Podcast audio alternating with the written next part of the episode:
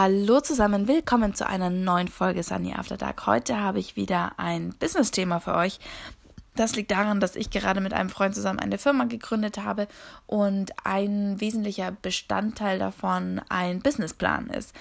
Und deswegen möchte ich heute gerne mit euch über so die Vor- und Nachteile ähm, von einem Businessplan reden, beziehungsweise überhaupt über den Sinn von einem Businessplan. Und ähm, ich würde sagen, wir fangen einfach mal direkt an.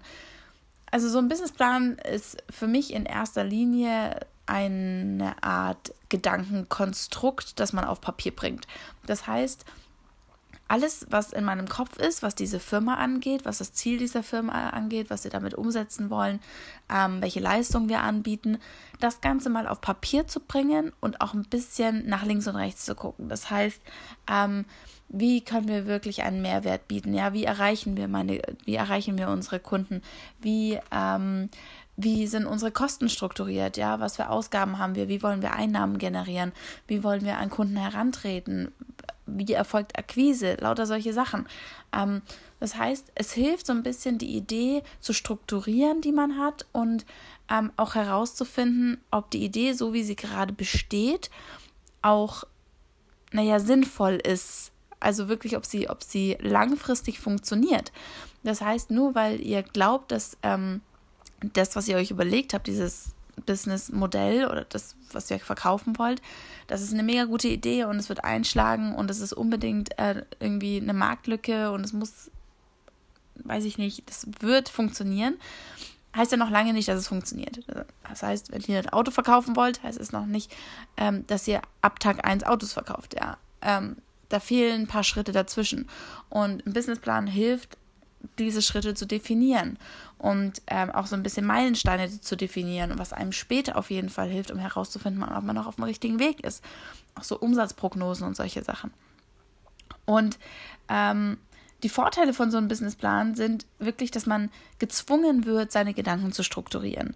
Ähm, so ein bisschen herauszufinden, was macht wirklich Sinn und was macht nicht Sinn.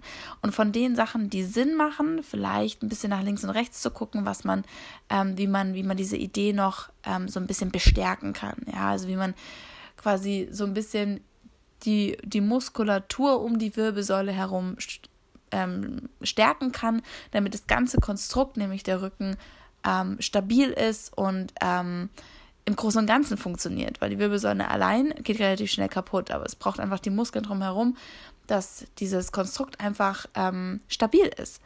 Ich, in letzter Zeit habe ich so ein bisschen mit Metaphern, glaube ich. Ich, ich komme wirklich gut, äh, beziehungsweise Analogien, ähm, ich komme da echt gut ähm, gerade damit zurecht. Fällt mir gerade auf.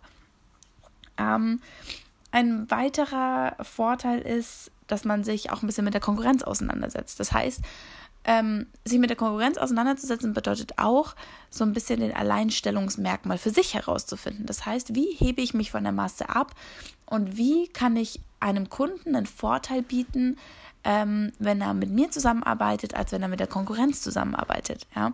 Und wie kann ich mich selbst auch ähm, rein marketingtechnisch abgrenzen von den anderen. Das heißt, wie kann ich meine USPs ähm, ausgesprochen Unique Selling Proposition oder Unique Selling Point, also quasi das Alleinstellungsmerkmal, ähm, nach außen hin kommunizieren.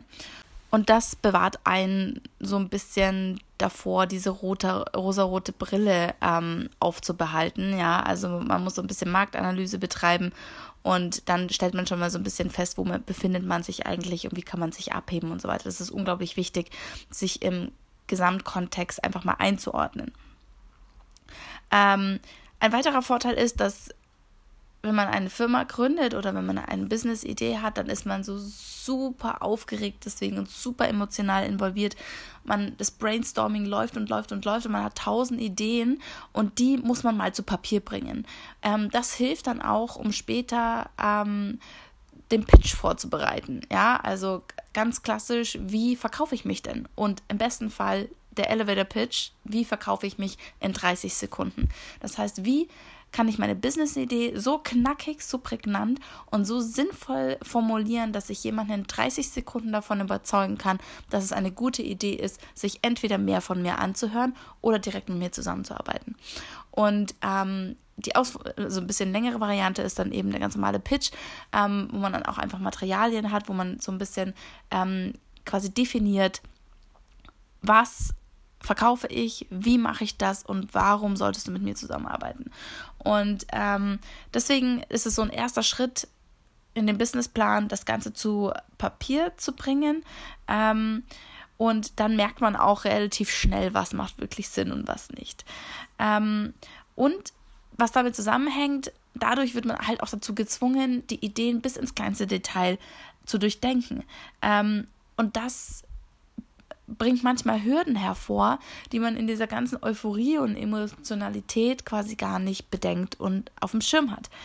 Und das ist unglaublich wichtig, um für euch selber auch einfach herauszufinden, wo geht die Reise hin, wo befinde ich mich im Markt, wie setze ich alles um und ist die Idee, die ich habe, so wie ich sie im Kopf habe, wirklich ähm, umsetzbar und sinnvoll.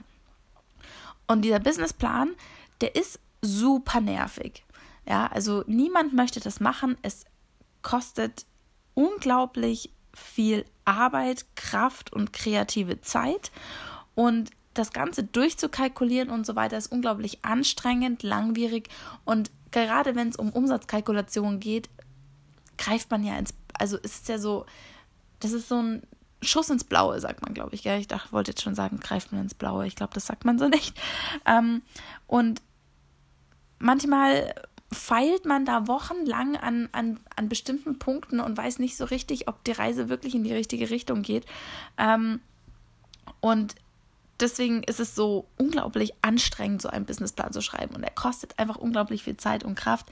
Ähm, nur damit man irgendwie, also Ganz oft wird es von Banken gefordert, gerade wenn man einen Kredit möchte oder manchmal auch schon, wenn man irgendwie bei, bei der Kontoeröffnung, je nachdem wie die Vorgeschichte ist, ist es manchmal notwendig, einen Businessplan zu haben. Spätestens, wenn ihr eine Finanzierung wollt, ist er auf jeden Fall notwendig. Also bei unserer Firmengründung war es jetzt bei der Bank noch nicht notwendig, als wir das Konto gegründet haben.